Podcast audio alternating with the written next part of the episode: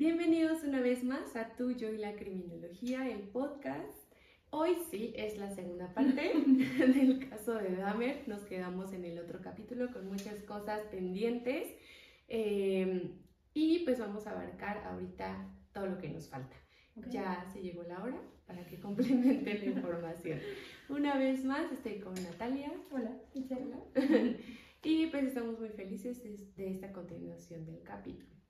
Vamos a irnos de lleno a lo sí, que nos falta bastante. Sí, nos falta mucho. Nos quedamos, dijimos que en el perfil geográfico, que es, eh, pues bueno, vamos a abarcarlo en el caso de Dahmer. Eh, la mayor parte... Pero espera, espera, bueno, para, para recapitular, para hacer aquí una recapitulación y para que les refresquemos un poquito, ¿cuáles fueron entonces los que ya habíamos mencionado? Ah, ok, ok. Fue eh, el perfil, bueno, las características psicológicas, que ya dijimos que fue eh, que, que, encuadraba con una personalidad evasiva, con el trastorno de, de personalidad límite y la sociopatía. Era sociópata y algunos rasgos de personalidad, como que era asocial, que era antisocial. Ok, ajá, sí, eso va relacionado a la personalidad. A la personalidad. Igual mencionamos un poco de la parte social, un poco de la parte económica, y entonces ahora sí ya vamos a abarcar la parte geográfica. ok, ahora sí. Pues bueno, la mayor parte de los asesinatos de Dahmer pues se realizaron en Wisconsin, en eh, Milwaukee, por eso se le nombró el monstruo de Milwaukee. Eh, porque pues ya, los últimos fueron ahí. Y en esta parte geográfica pues em, sabemos que en esa época de 1971 al 91, del 78 al 91, pues se estaba viviendo pues una cuestión de, de racismo en Estados Unidos. Era, y él vivía en una zona, como ya lo habíamos comentado por su situación económica, pues en una zona donde vivían personas con bajos recursos, que igual comentábamos que podría ser que vivía ahí por algún tipo de apoyo, no nos consta, pero puede ser por, por, la zona en la que vivía. Eh, la mayoría de sus vecinos pues tenían la misma situación económica y eh, en donde él se relacionaba socialmente o vivía, pues eh, sí había mucha comunidad de personas de color, por ejemplo. Igualmente en la zona en la que él cometía, más bien recolectaba a sus víctimas o atraía a sus víctimas, pues era una zona, más bien era un lugar en donde eran bares gay, ¿no? Entonces creo que también eso influye mucho en la zona geográfica. Y aquí tenemos dos factores, ¿no? O sea, bueno, para que los, los hicieran como grupos vulnerables, que era la parte de eh, la discriminación o el racismo, y la parte de, pues, eh, que eran personas de diferente eh, raza. No, me refiero al, a los gustos. Se me fue la palabra. Ah, este. O sea, la parte de que. sí, Bueno, em, de que le gustaban gustos ah, sexuales diferentes, exactamente, ¿no? Entonces aquí ya tenemos dos características que influían bastante. Creo que también en algunas, bueno, características también de las víctimas ahorita hablamos, pero creo que también tiene que ver mucho pues con, con la edad, ¿no? De las personas que iban ahí, por ah, ejemplo. sí, sí, sí. Muy bien. Ok, pero eso ahorita lo, lo abarcamos en, en la parte de las víctimas. Ajá. Ok, ok, entonces, sí, teníamos como, tenemos estos factores que, que los hacían, sí, de por sí, un grupo vulnerable con una sola característica, ¿no? Y ahora con dos, entonces esa también es una parte que yo creo que, que influye bastante, ¿no? Perdón, ahora sí. Sí, sí, sí, también la parte geográfica tiene que ver con, por ejemplo, la seguridad. Ok. Eh, que obviamente ese tipo de lugares, ese tipo de barrios, por así llamarlo, pues no tienen como mucha presencia policíaca, como lo comentábamos en el otro capítulo, pues no les ponían como mucha atención a sí, por supuesto. por ser grupos vulnerables, por donde estaba la zona. A lo mejor era zona peligrosa y entonces pues no querían este, involucrarse, ¿no? Sí, por, por el tipo de personas que vivían y el peligro que podían correr. Creo que eso también influye mucho. Incluso cuando se habla de la persona que pudo sobrevivir, pues en realidad no le querían hacer caso por la zona precisamente. sí, exactamente. No, incluso sabes qué, por ejemplo, cuando, cuando droga al niño, que la vecina le dice como, es que es un niño, y los policías, o sea, no lo creen, ¿no?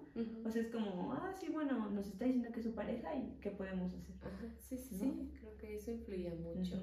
Y por ejemplo, eh, en, criminología nosotros manejamos esta teoría de las ventanas rotas, Ajá, ¿no? Exactamente. Cae mucho en esta parte. Este tipo de barrios, pues dices, hay mucha gente de esta de este tipo de grupos, no me voy a meter ahí porque es peligroso. Sí, claro. Que hubiese sí, una segregación completamente, ¿no? Sí, porque en otro ámbito pues se hubieran tomado otras acciones que no se tomaron en ese momento.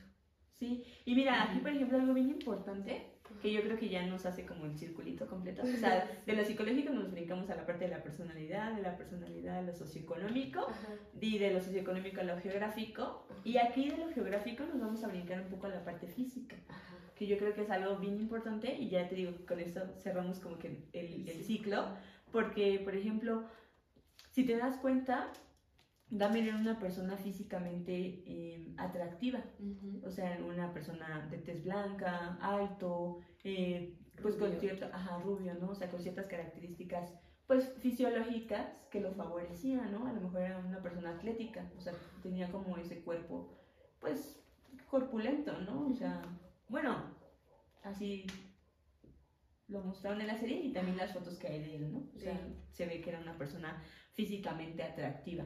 Entonces, el que brincaba en estas zonas era Dahmer. Sí. O sea, difícilmente eh, iban a, ejercer esta, esta presión o esta... Em, interceptarlo de, alguna forma, pues porque digamos que siempre se ha eh, velado por los derechos de las personas blancas, ¿no? Entonces difícilmente iban a hacer algo contra él, pues porque él era el que estaba sobresaliendo de esta zona económica pues eh, vulnerable, de estos grupos eh, vulnerables, ¿no? Entonces, aquí, por ejemplo, en la parte física, eh, tenía muchos factores a su favor. Entonces, esto también fueron circunstancias o características que le permitieron seguir haciendo lo que hacía. Porque si lo hubieran detenido desde el momento en el que la vecina lo, lo, acusa de, de, estar saliendo con, el, con este niño, o sea, que la vecina les, les, decía a los policías, es un menor de edad, ¿no? Sí. O sea, si desde ese momento hubieran ejercido los policías presión o lo hubieran detenido, hubieran investigado un poco más, sí, pues la historia hubiera cambiado, pero este tipo de, de, de características físicas lo, lo favorecían, lo favorecían muchísimo, y creo que aquí va relacionado hacia la parte de las víctimas, ¿no? para entrar finalmente en, esta, en, en, toda esta relación que se va dando. Y mira, aquí algo bien importante, cómo se va dando la cadenita, ¿no? O sea, cómo se va formando cada eslabón con cada eh, circunstancia en específico que, que, va a, a, ejercer o que va a formar pues toda esta parte del, del modus operandi, de cómo se relacionaba con las demás personas, y ese tipo de características, ¿no? Entonces, aquí, por ejemplo, tiene, no sé si tienes algo como que destacar de lo físico o ya podríamos como avanzar hacia la parte de, de cómo se relaciona lo físico hacia la parte de las víctimas. Sí, yo creo que ya nos vamos a las partes de las víctimas. Ok, muy bien. y eh, fíjense que algo bien importante es que eh, muchas personas estaban como ofendidas por la parte de, de las víctimas, ¿no? O sea, que, que, al, que al mostrar esta serie se le estaba dando como la prioridad al, victimario y se estaba dejando un poco el, lado de las víctimas, ¿no? Eh, obviamente ahorita que ya está toda esta onda de, de, que el Black Lives Matter y todo eso, eh, que ya se está buscando un poco más de, de ejercer es, toda esta parte de los derechos hacia las personas de color, que se estén quitando como estos estereotipos de la parte de la discriminación, pues por eso a muchas personas les brinco. Pero eh, debemos entender algo y obviamente con todo el respeto que siempre se da hacia las víctimas, hacia las familias de las víctimas y todos los que pudieron haber estado eh, vinculados o relacionados. En este caso, eh, nosotras creemos o consideramos que la parte de las víctimas se daba por la atracción física en específico de las víctimas hacia Dahmer. O sea, no era tanto que Dahmer tuviera un grupo en específico de características particulares hacia las víctimas. O sea, no es que a él le gustaran personas de color. No. Simplemente era que era el grupo vulnerable o era el grupo en el, que en el momento de que él estaba logrando esta seducción y este como cortejo, podemos decirlo, en los bares, estas personas eran las que se sentían atraídas hacia él y por eso se daba la conexión con las víctimas, porque había una atracción de la víctima hacia Dahmer. Y era justo por la parte física, porque él sobresalía de todo este vínculo, de todo este círculo. ¿No? Sí, exacto, porque en realidad la, sí la mayoría de las personas, eh, de sus víctimas eran de color, pero no, no todas. exactamente. Y además, pues sí, realmente no, como lo platicamos en el episodio anterior, eh, él iba a ese lugar específico porque sabía que había personas vulnerables, Exacto. más no porque sabía que había personas de color. No iba precisamente por una en específico, sino con la que cayera.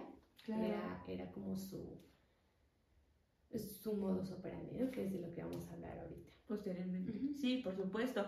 Entonces, aquí yo creo que sí es muy importante recalcar y hacer mención que no era tanto que que él eligiera a las víctimas con ciertas características, sino más bien él elegía el entorno en donde podría llegar a, a, encontrar a alguien, ¿no? A una víctima, justamente a una presa, pero no era como tal que estableciera un, un parámetro de características hacia la víctima. exacto. Entonces, aquí, por ejemplo, eso sí lo queremos dejar muy en claro, sí, porque no era tanto que, que buscara personas de color. Se daba la, la relación, o sea, ahí sí había como una relación de casualidad. Sí, de oportunidad. De oportunidad también, ¿no? Y aparte también, eh, pues que eran bares gays. También hay que entender esta parte de la relación que se daba más bien hacia lo sexoafectivo, antes que a... No es lo mismo que vayas a un café y que realmente vayas a, concretar una cita, a que se dé esta parte de lo sexual.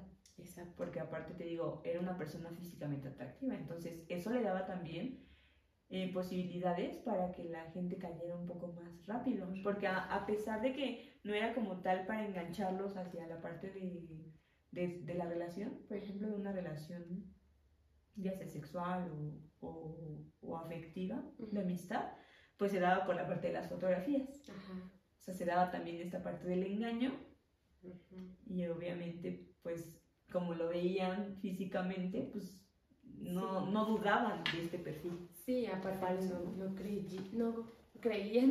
no creían. es que iba a decir no creyeron, pero no creían que él les iba a hacer daño. Sí, por supuesto. Por precisamente las cuestiones físicas. Ajá, y también por parte de la personalidad, porque volvemos a la parte en la que era introvertido, ¿no? Entonces, una, se mostraba muy, muy sutil, muy, como muy tranquilo, muy sumiso, que también eso... Eh, Les daba confianza a las víctimas. O sea, de verdad era una persona que, aunque tenía una personalidad introvertida, generaba este estado de vulnerabilidad muy pronto sí. hacia la víctima.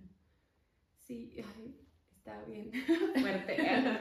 Eh, sí, pues creo que de la parte física sería todo. Sí, sí, yo creo que sí. Esto, esto, yo sí quería como ser muy puntual en esa parte de la relación hacia la víctima. Ajá, sí, porque sí hubo mucho. Pues creían que a lo mejor era un criminal racista. Ajá, exactamente. Y no es así. Creo que era más la oportunidad que se le daba era el círculo, todo lo que ya dijimos de la parte geográfica que le ayudaba mucho y la parte socioeconómica también. Perfecto. creo que va más para allá. y ahora sí ya vamos a lo bueno. sí, a la parte pues que, que todos esperaban. La parte criminológica. Ahora sí vamos a abarcar la parte criminológica. Comenzaríamos con el modus operandi. Todos hemos escuchado esta palabra del modus operandi, que es lo que eh, todo lo que realiza el criminal antes, durante y después del hecho, para poder pues eh, encuadrar cómo es que llegaba a matar. Entonces, em, lo habíamos platicado, creo que lo que él realizaba, y lo platicamos en el episodio pasado, no era una persona que organizara con cronómetro y con una agenda cómo es que lo iba a realizar, porque era realmente desorganizado la mayor parte del tiempo.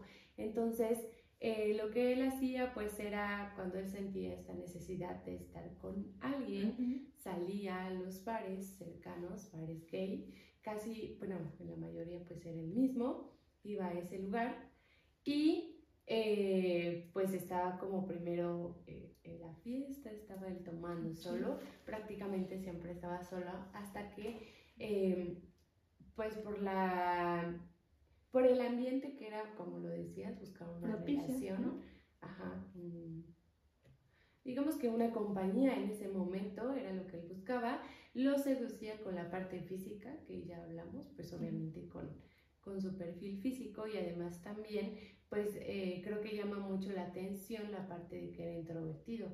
Casi todas sus víctimas del bar se acercaban a él primero, a que él fuera a hablarles en varias ocasiones, sí, pero la mayoría pues ellas se acercaban, ¿no? A hacerle como plática porque estaba solo, o él les invitaba un trago o al revés, entonces era como esta, este ambiente en el que se relacionaba que enganchaba a sus víctimas. Un gancho pues era primero la parte física, Después lo que él hacía pues era contarles la parte de la fotografía, que igual a ellos les interesaba porque pues al estar en bares gays eh, esa Em, esa parte de, la, de lo físico y la vanidad creo que sobresale mucho. Ajá, y ah, bueno, aquí por ejemplo algo, digo, perdóname, ya te interrumpí. No. algo también aquí era que les ofrecía dinero. Ajá, bueno, sí, también les ofrecía dinero. O sea, no nada más era como, te voy a tomar fotografías, sino te voy a pagar. Ajá. Entonces, obviamente eso lo hacía doblemente atractivo. Sí, sí, sí, obvio estamos hablando de la zona geográfica también, en donde se desarrollaban. Entonces, la parte económica, que a lo mejor él tampoco tenía, pero tenía esa facultad de decirte, ay, te voy a dar, pues era su gancho. Igualmente con el chico que encuentra fuera de la tienda, por ejemplo, que igualmente le ofrece, pues a lo mejor no dinero, pero bebida, lo que él necesitaba en ese momento. Sí, cubría esa necesidad. Ajá, exacto, él buscaba cubrir esas necesidades, engancharlos con esas cosas para posteriormente pues llevarlos a su departamento, que era pues su lugar de los hechos, ¿no? Él los llevaba ahí, pero aquí quiero hablar de algo que más adelante vamos a desarrollar bien, pues él los llevaba como un tipo de compañía. Quería compañía en ese momento, quería una, eh, quería sentir este, esta relación humana, esta cercanía con alguien más.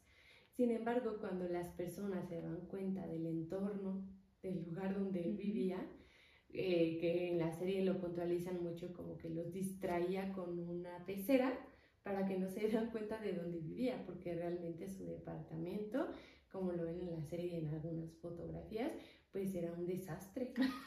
o sea, en realidad era como, olía mal en primera, porque ahorita vamos a platicar de las cuestiones que tenía en su departamento, pero también pues era una persona que vivía solo, era una persona que no tenía como, pues esta, eh, eh, el ser hogareño que lo comentábamos, ¿no?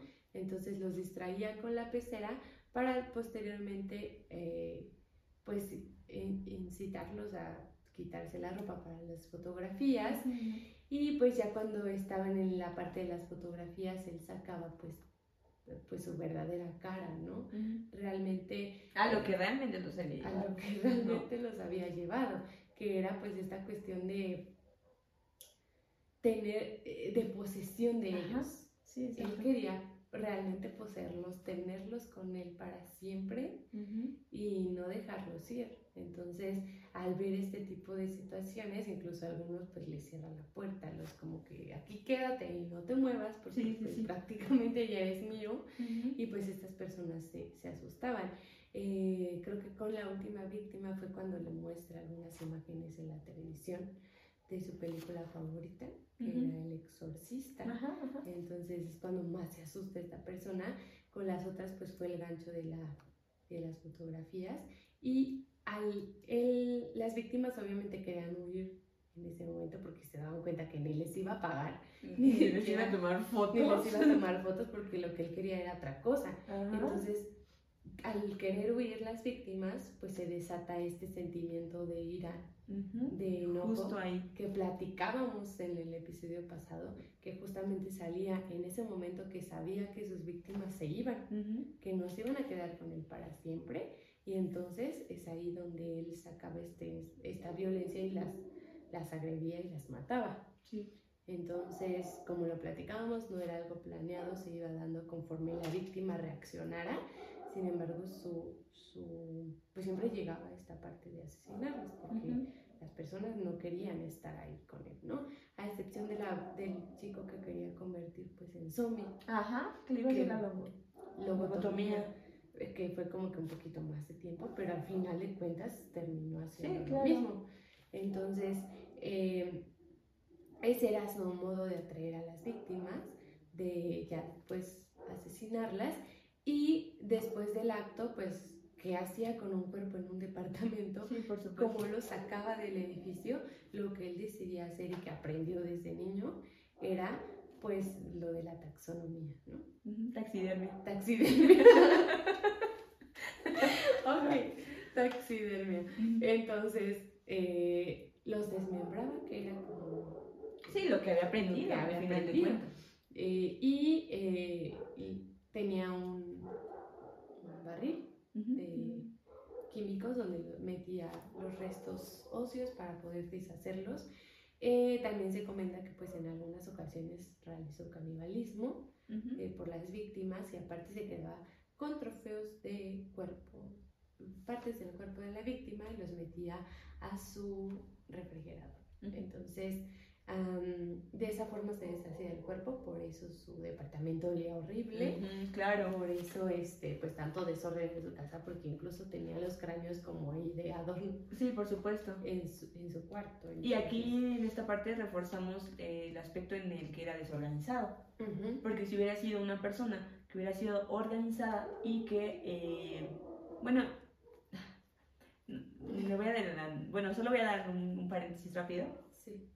Para después de explicarles esta parte, eh, que, que si realmente la finalidad siempre hubiera sido matar, o sea, como fin, o sea, causa-efecto, ¿me explico? sí, sí, sí. Eh, Hubiese tenido. hubiese tenido otros elementos, ¿no? Pero en este caso, como era una persona desorganizada y, la y el hecho de matarlos se daba como, como un extra, como un impulso eh, de no poder conservarlos, de, no- de que no se podía quedar con ellos. Ujú. Por eso se da toda esta, esta cuestión de que pues, su casa siempre era un, un desastre. Y muchas de las víctimas se dieron cuenta pues por el olor Ujú. que existía. O sea, vamos a ser realistas y el, el cuerpo en descomposición es una cosa que no se puede ocultar o difícilmente se puede ocultar. Sí. Entonces, obviamente esto pues también daba eh, indicios para que las víctimas pues también pudieran darse cuenta. Ujú. Sí, sí, sí. Creo que, bueno, en, en cuestión del modo como él lo hacía, era, era eso, ¿no? Eh, como lo decimos, pues algo planeado así como tal no existía, No. solo se daba por la oportunidad. Y pues bueno, hablamos ya de las víctimas, hablamos de él un poquito de, de su trasfondo, pero ¿por qué realizaba estos hechos? creo que nos vamos a pasar al móvil. Eh, el móvil en criminología lo conocemos como aquello de naturaleza interna que, Ok. que motiva al sujeto a cometer la conducta. Ujú. Eh, aquí, bueno, me gustaría que fueras como un poco más específica porque cuando hicimos como la, bueno, cuando hicimos las preguntas en, en Instagram, Ajá. muchas personas se quedaron con la duda de qué era ¿Qué el móvil. móvil? Ok. Bueno, esta definición yo se las di de un autor que es Luis. Rodríguez Manzanera, pero en pocas palabras, el móvil pues es este sentimiento que te motiva a realizar una conducta. Eh, eh, lo manejamos nosotros como una sola palabra, un solo sentimiento que te motiva. ¿Qué quiere decir? Puede ser, por ejemplo, una persona que... em, un crimen pasional, por un ejemplo. crimen pasional, por ejemplo, el móvil sería eh, el odio, el resentimiento, el dolor que te estás sintiendo por lo que te están haciendo o por lo que viste, entonces es lo que te motiva, este sentimiento Ujú. eh, un único sentimiento. Ajá, un único sentimiento que a lo mejor eh, está como muy controversial esto de que solo pueda ser uno, Ok. ¿no? Pero lo manejamos como que el sentimiento más fuerte. Ok, el que destaca más. Ajá, el que destaca Por ejemplo, eh, se me ocurre, en un crimen pasional, eh, los celos podrían Ajá, ser, los celos. si, algo, si es algo que predomina, Ujú, podría ser este móvil, ¿no? O sea, un crimen pasional, ujú. su móvil podría llegar a ser los celos. ¿no? Ajá, Ok. exacto. Entonces, eh, hablamos de eso, porque muchos sí en las preguntas de Instagram, Ajá. como que decían que es, eh, puede ser esto, o nos daban una explicación muy larga del móvil, pero en realidad... O lo estaban confundiendo con otra cosa también. con otra cosa. No recuerdo con qué lo confundieron, pero... eh, Con el modus operandi, ¿no? Creo. ah, ajá, con el modus operandi, de cómo se realiza. Ajá, exactamente. No, no, es- No, no, tiene nada que eso. ver. No tiene nada que ver. El móvil es esto que te, este sentimiento que te motiva a realizar la conducta. En el... Ese sí puede ser más como tu causa-efecto, ¿no? Ajá, sí, sí, O sí. sea, ¿qué, ¿cuál es el, lo que estás cometiendo y el, el sentimiento o la acción Ajá, luego, luego que, que se ejerce, que ¿no? provoca. Que provoca. Sí, sí, sí. Sí puede ser eh, de esa forma. Y nosotros consideramos o llegamos a la conclusión de que eh, el móvil que, que motivaba a Damer a hacer esta parte, pues era el abandono. ¿no? Él tenía este sentimiento de pues abandono, nunca tuvo esta, este refuerzo de la familia, de tener un apoyo, de ir de alguien con quien llorar, a quien contarle sus cosas. Exacto. Él no tenía esta, este antecedente, entonces lo que motivaba que él fuera a buscar a alguien era este sentimiento de abandono. Sin embargo, pues al no poder poseer estas personas, al no poder quedarse con ellas, pues llegaba a Sí, posteriormente ya se daba. Sí. Ajá, no era una situación, como lo comentamos, de racismo, no era porque odiara a las personas, porque también se comentaba mucho que porque eran gays, ¿no? Pero pues él también se declaró Sí, homosexual. Ajá, bueno, homosexual, entonces no había como que este sentimiento de, Sí, de odio. ajá, de odio, de alguna cuestión ya muy marcada, sino eh, consideramos que es esta parte del abandono, el móvil. Ok. Sí, eh, bueno, aquí eh, cabe señalar o destacar que en esta parte de que tú estás mencionando relacionado al móvil, mm, yo creo que tiene que ver también con la parte del apego. O sea, yo más bien vincularía la parte del apego porque eh, él, él deseaba tanto esta cercanía con la persona que eso, o sea, mm, no, no deseaba tanto el hecho de matarlos. ¿Me explico? O sea, sí, no era como que él estuviera obsesionado con la parte de la matanza, de, de, de- de culminar con la vida de la persona, sino más bien era tanta su necesidad de afecto y de apego Sí, sí. que, que el móvil lo que generaba era que sentía tanta la necesidad de pertenencia que pues, los terminaba matando porque ellos no querían quedarse. O sea, era como, ¿sabes qué? No te vayas. Ajá. ¿Y cómo voy a hacer que no te vayas? Pues te mato. Y, y esa es otra parte a la que vamos, ¿no? Creo que del móvil, espero pues se haya quedado claro, si no también coméntenlo.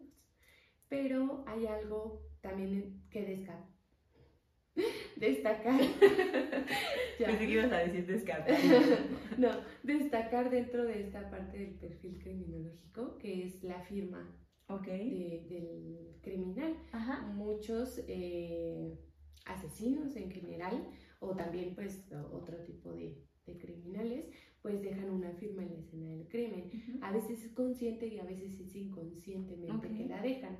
La firma, eh, según un autor que se llama Keppel, pues Ujú. es esta impronta psicológica y personal que deja el sujeto en la escena del crimen. Ok. Eh, en pocas palabras, es algo que tú puedes dejar, como lo decía, inconscientemente o conscientemente, ya sea en el cuerpo de la víctima o en la escena del crimen, que no, no tiene que ver con un objeto. Sino Mm, con algo, un sentimiento, ¿no? Ajá, tú vas a dejar esa, eh, eh, ese sentimiento en la escena del crimen o en tu víctima. Ok. ¿ok? En este caso hablamos de que el móvil de Dahmer pues era esta parte del apego, Ajá. quería quedarse con las personas y al ver que ya las había matado, ¿qué hacía? Les mutilaba partes de sus cuerpos como la cabeza, algunos otros partes de su cuerpo y las metía a su congelador como trofeos. ¿Qué quiere decir? Y yo hace rato le estaba pensando, el congelador, o bueno, el refrigerador, era una parte de decir, los mantengo vivos aquí conmigo. Exactamente. No es, la carne pues tarda más en descomponerse dentro del refrigerador, entonces su firma era, yo los quiero, están aquí.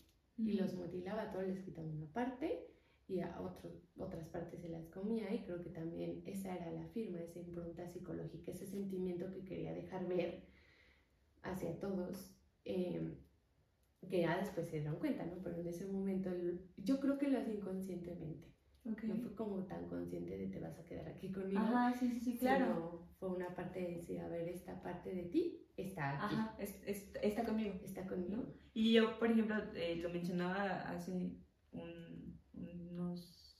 Hace un tiempo con, con Itzel, en la parte, de, por ejemplo, que la relacionábamos con el, con el del perfume, ¿no?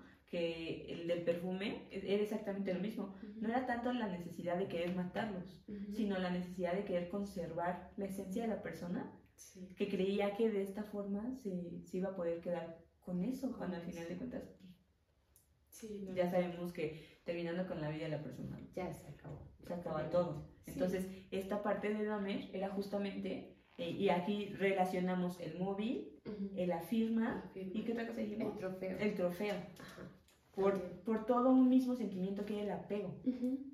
O sea, tenía tan marcado eh, el abandono que lo único que él deseaba en este momento era la conservación de esa persona. O sea, el hecho de decir, ya te conseguí, quiero que te quedes conmigo, o sea, necesito que te quedes conmigo. Entonces, por eso se da todo esta, esta, este circulito de, de te consigo y, voy a buscar los elementos para poder quedarme contigo, ¿no? Y aquí, por ejemplo, eh, algo que me llama mucho la atención es que eh, cómo había partes que sí resolvía el nacido y había otras que se quedaba con, con ellas.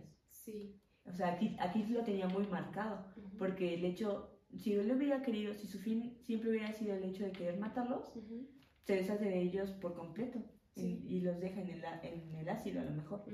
Pero esta, esta parte de querer conservar ciertas partes de, de, de las personas, eh, por ejemplo, en, en, en, las investigaciones dicen que lo que más había o lo que más predominaba eran cabezas y corazones.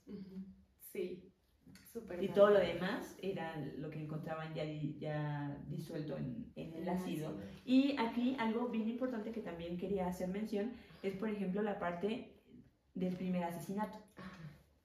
O sea, si te das cuenta, en el primer asesinato que él comete, em, es ahí cuando conserva la, la, cabeza, es la primera cabeza que conserva. Entonces ahí estamos hablando de, de, que ya tenía muy marcada esta parte del, del apego y esto nos, nos pudo haber dado pauta para saber posteriormente cómo iba irse de, pues ir desenvolviendo. desenvolviendo ¿no? creando ¿no? su propio Ajá, su modus operandi.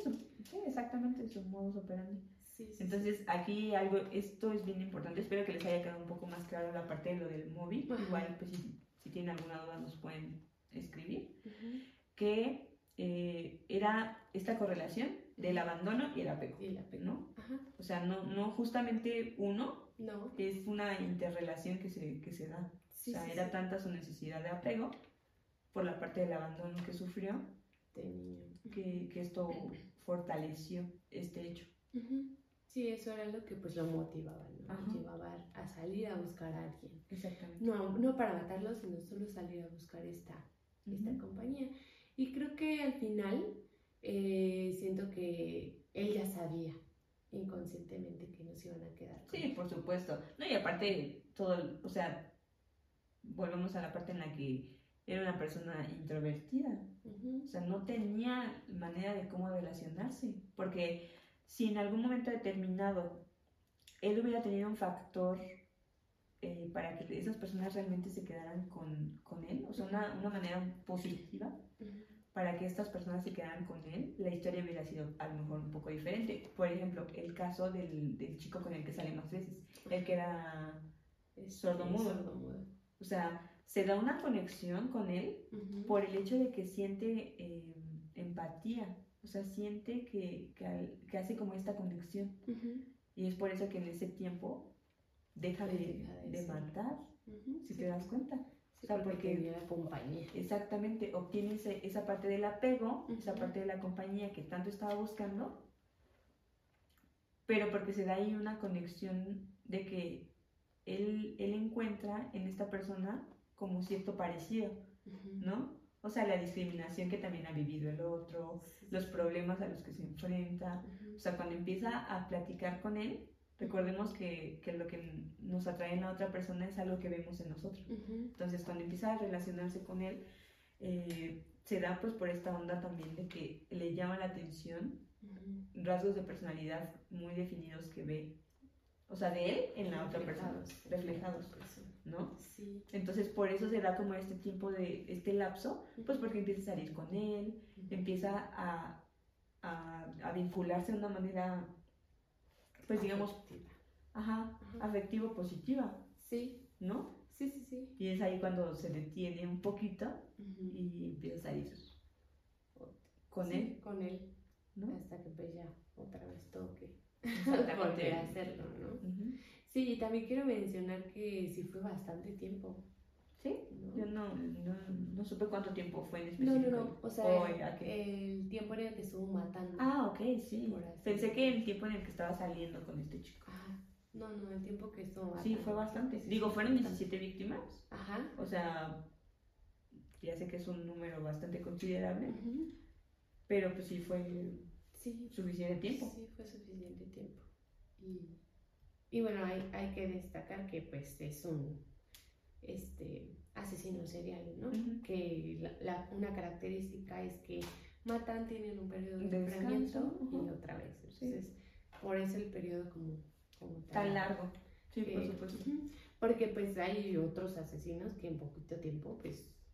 ¿Cuántas personas? ¿Cuántas personas? ¿no? sí, claro sí hay que destacar esto que no era como, pues, su finalidad, ¿no? Sin embargo, pues desafortunadamente pasó por esto. Ahora, otra parte que quisiera mencionar que muchos también lo comentamos en, el, en las historias de Instagram, en las preguntas, que era cuál, cuál era el origen o cuál es el origen de su conducta, que es pues lo que hacemos los criminólogos, ¿no? Buscar este origen para poder prevenir. El origen de la conducta, creo que ya les hablamos intermitentemente de su vida, pero hay que ver, hay muchos factores, creo que no nada más es uno, hay muchas causas y factores que lo llevan a cometer, pero ¿cuál sería uno que en realidad, si no existiera, todo se hubiese detenido? Yo creo, y volvemos a lo mismo de otros capítulos, una parte básica e importante es la mamá. ¿No? A lo mejor. Sí, el vínculo. Ajá, debió tener con su mamá. También, pues, no podemos echarle, echarle la culpa completamente a la mamá, porque la mamá tenía una cuestión mental, mental una cuestión mental que tampoco, obviamente, pues, ella podía controlar. Sí se medicaba, y por la medicación pues no tenía tiempo, ella se la pasaba básicamente durmiendo, ¿no? Entonces no podemos como decir, ay, la mamá tuvo la culpa completamente, porque como lo decíamos, es una cadena de muchas causas que la, lo llevaron a todo esto, pero creo que sí, una parte importante en el origen es, es la situación. Sí, esta parte del, del, primer vínculo, o sea, lo hablábamos en el episodio pasado, ¿no? O sea, la parte de cómo los papás tienen un papel fundamental para que los, los hijos eh, tengan cierto tipo de comportamientos, ¿no? O sea, no estamos diciendo que todos los que sufren de abandono o todos los que sufren ciertas características se van a convertir en criminales o en asesinos seriales, o sea, no, no estamos diciendo eso, sino que todo esto influye de cierta forma y obviamente se favorece más. O sea, tienen un poquito más de influencia eh, si no se, no se abarca bien desde, desde esa edad, ¿no? Desde lo, lo temprano, digámoslo así.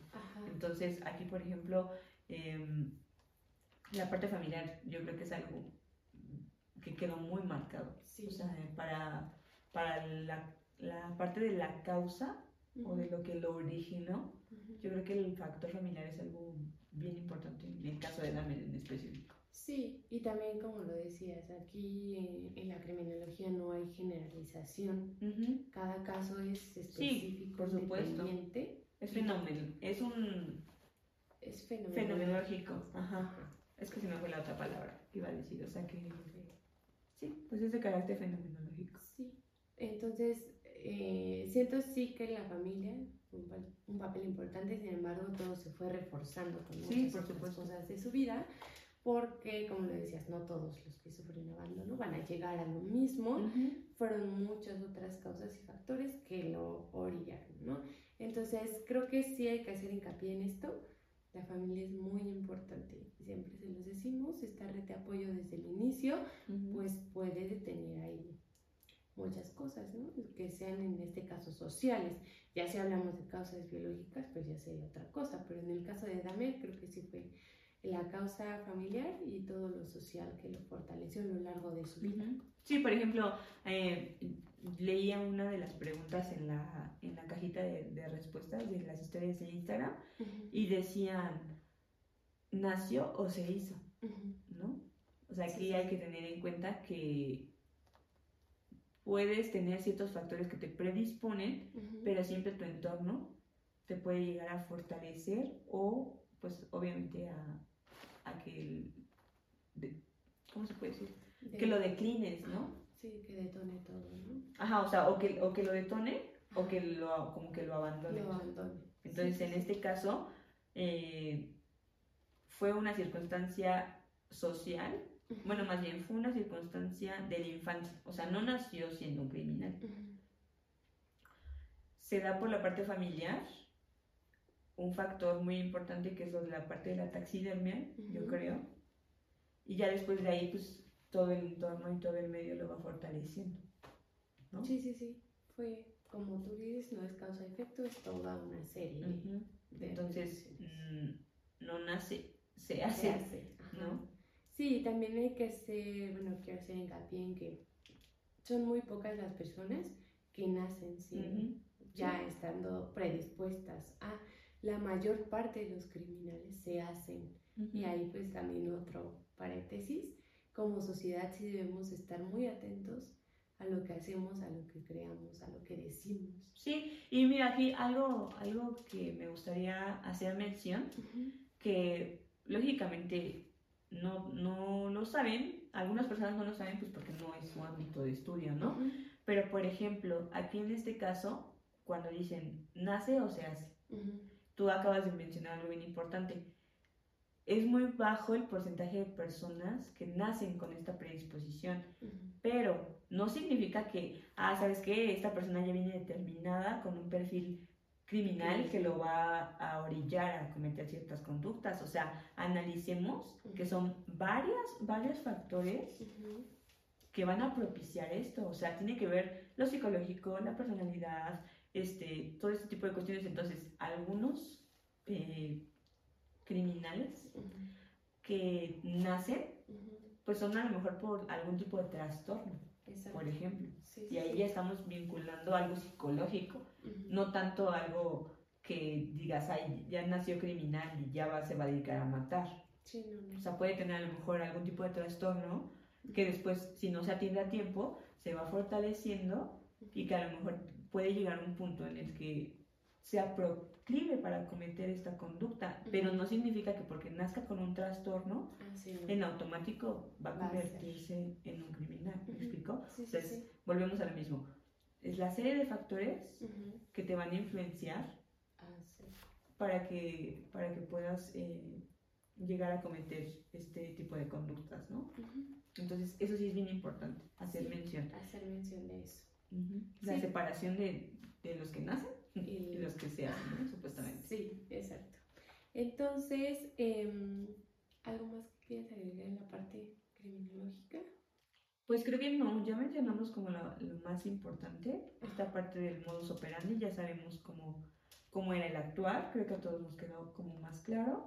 Esperemos que también la parte del, del móvil y todo eso eh, haya quedado pues bien, bien establecido ahí las, las características, pero algo, yo, yo sí, yo quiero, a lo mejor me voy a quemar un poco, pero yo sí quiero eh, decirles o exponer mi punto de vista en específico, o sea, yo, yo considero que el fin de él nunca fue matar.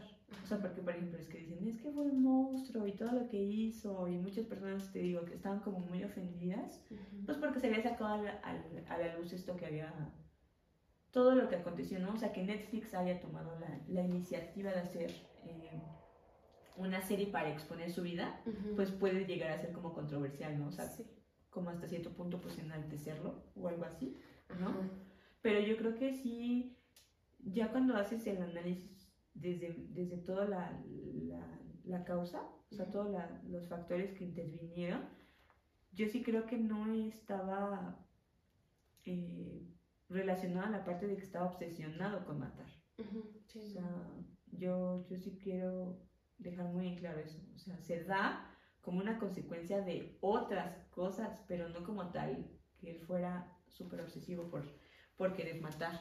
Eh, lógicamente sí se dan como estos actos, no sé, de, de canibalismo, pues porque sí, eh, de acuerdo con algunos testimonios y hasta del propio Dahmer, pues sí decía que se comía como a sus víctimas, e incluso se menciona que cometía actos de necrofilia. O sea, sí, sí, sí. entonces, eh, pues yo creo que eso era es, eso es como de lo, de lo más importante a, a, destacar igual pues o sea a lo mejor alguien puede tener un punto de vista diferente al mío pero yo sí creo que no era el fin último o, o, su objetivo principal no era como esta parte de matarlos.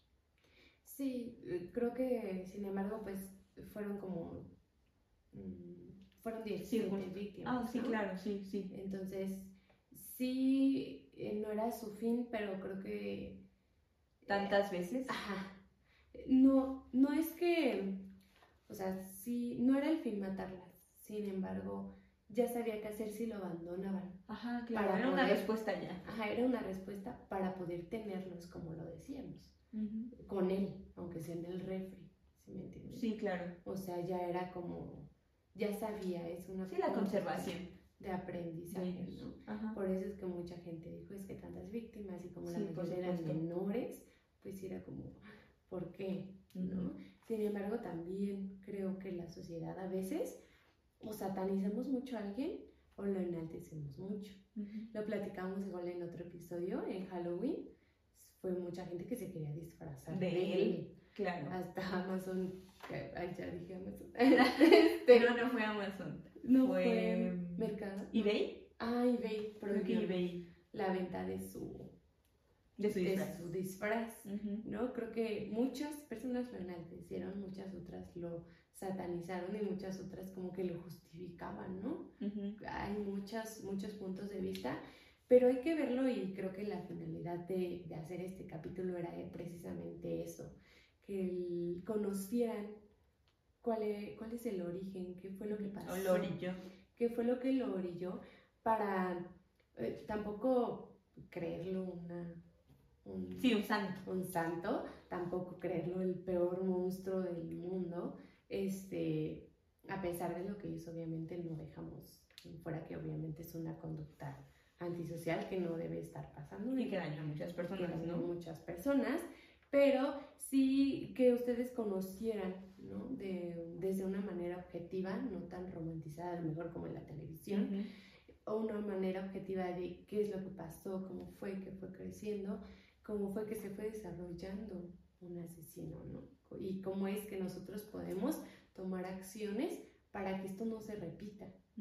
Creo que es la finalidad de este podcast, que ustedes conozcan y vean, ay, ¿sabes qué? Ya como lo dijo Natalia, no nada más porque yo tenga abandono, voy a hacerlo. Sí, por supuesto. Sin embargo, podemos ir viendo, ah, por aquí puede ir, ¿no? Sí, claro. Puede haber algo, puedo hacer algo antes de una acción mínima, aunque sea entre todos, podemos ayudarnos para que esto no, se repita. No se repita, ¿no? Sí, por supuesto. Y fíjate, algo bien importante que, que mencionas, que, que, me da mucho gusto, es esta parte en la que no hacemos mención de este tipo de, de, de capítulos o de, de casos por el hecho de que, ay, lo vamos a justificar y pobrecito, sufrió abandono y era, o sea, no queremos justificar su actuar, sí queremos que conozcan el antecedente, pero ¿para qué, ¿para qué buscamos escarbar, ¿no? En la vida de alguien. Sí. Pues precisamente para la prevención. O sea que yo creo que es, es, una parte fundamental. Y siempre los hacemos, o sea, siempre les hacemos mención en, en muchos de los capítulos que hemos tenido, que justamente va relacionado a la parte de cómo podemos detectar, empezar a detectar, no solamente como profesionistas, sino como sociedad en general. O sea, lo hablábamos, por ejemplo, con el caso de Carla, de la chica que asesinó a su mamá y a su tío. Sí. O sea, instituciones que se dieron cuenta. O sea, empezando desde el DIF, empezando desde la escuela, los mismos vecinos, la fiscalía en su momento. O sea, todo este circulito que no quiso hacer nada, que nadie quiso meter las manos al fuego. Es exactamente lo mismo que pasó con Nami. En la escuela, ¿no? O sea, en la escuela, en el ejército, en la familia. O sea, todos, todos estos eh, grupos que a lo mejor pudieron haber creado una red de contención, una red de apoyo para que no se, no, se, no se siguiera comportando de esta manera o que a lo mejor le brindaran este apoyo, ¿no? Pero este es el punto. Hay que empezar a identificar desde lo básico. O sea, hay que empezar a centrarnos en todas estas características mínimas que nos pueden orillar o que nos pueden determinar, ¿sabes qué? Algo no está bien con esta persona. ¿Qué voy a hacer yo? A lo mejor no soy profesionista, pero lo puedo canalizar con alguien, ¿no? Para detenerlo desde ahí y no empezar con que, ay, pues sí, ya se veía venir, sí, pero lo viste y no hiciste, nada. Exacto. Porque te digo, la responsabilidad, sí, la tenemos nosotros como profesionistas, pero también la responsabilidad social. O sea, tú como sociedad, entonces, ¿qué estás haciendo? Si te estás dando la vuelta, también eres partícipe, también eres cómplice. Sí, exacto. Y, y, es algo que ahorita está muy marcado en la sociedad, ¿no? Y en los eh, adolescentes, bueno, yo que trabajo con jóvenes, la verdad es que te das cuenta que ya no les importa lo que pase con tu compañero, ya no te importa lo que pase, este, si, si reprueba mientras tú pases, ya pasaste, los problemas que tengas, pues ahí, ¿no? Y creo que es algo que ya está ahorita muy marcado en estas generaciones, de que soy yo primero y lo demás que pase alrededor no importa. Y no debe ser así, creo que debemos de ser más empáticos y ayudarnos unos entre otros eh, para pues que esto no pase. En el caso de Damer, a lo mejor un amigo hubiera cambiado la historia. Sí, claro. A lo mejor no una pareja, a lo mejor pues alguien que, que pudiese compartir con él algún momento de su vida, pues hubiera cambiado todo. Sí, sí, sí. Sí, claro. Entonces, sí hacer hincapié en que pues todos podemos hacer algo eh, para que esto no vuelva a pasar. Digo, desafortunadamente este caso ya sucedió, pero podemos aprender de él. como la finalidad de hacer esto. Sí, claro. Y también nosotras les compartimos toda esta información, digo, dentro de, nuestra área de, estudio. Eh, nosotros les compartimos esta información pues para que también conozcan todo esto que puede llegar a, a influir en una persona. Y no necesariamente el contenido, como siempre se los hemos dicho, es solo para criminales. Ah, sí, claro, por supuesto. Esto, por eso te digo, es algo que damos a conocer a la sociedad, en, general. en general. para que todos podamos hacer algo. Entonces, pues esperemos que les haya gustado. Ahora sí estuvo bastante interesante. Sí. Y aún así siento que no logramos abarcar todo. Sí, pero bueno, faltaron muchas tratamos de hacerlo lo más breve posible porque sí estuvo en en dos, episodios. dos partes. Entonces, pues bueno, les agradecemos nuevamente mucho, de verdad, gracias por, por escucharnos, eh, por eh, ser parte también de, de esto. Eh, Esperemos que les haya gustado, igual nos pueden ayudar mucho si comparten, si nos ayudan en comentarios, si nos escriben por el mensaje directo como algunos aspectos que les gustaría que platicáramos específicamente de Dahmer o de cualquier otro caso, de cualquier otro tema que, que les pueda llegar a llamar la, atención. Sí, claro, coméntenos qué les gustaría saber. Eh, de este y de muchos otros casos. Si hay algo de lo que quieran que hablemos, aquí vamos a estar. También. Este, también pues siempre este, los decimos, si ustedes necesitan hablar de algo en específico que tenga que ver con este o con otros casos, pueden acercarse a nosotros. Eh, y pues les agradecemos que hayan llegado hasta aquí. Les invitamos a que nos sigan en las redes sociales. Estamos como tú y yo en la criminología en todas, literalmente en todas, eh, para que nos sigan, nos compartan, nos comenten y pues que siga, se siga haciendo esta prevención social que nos gusta hacer aquí. Claro. Entonces, pues muchas gracias. Gracias, Nat. Gracias, Y pues nos vemos en el próximo capítulo. Chao, chao.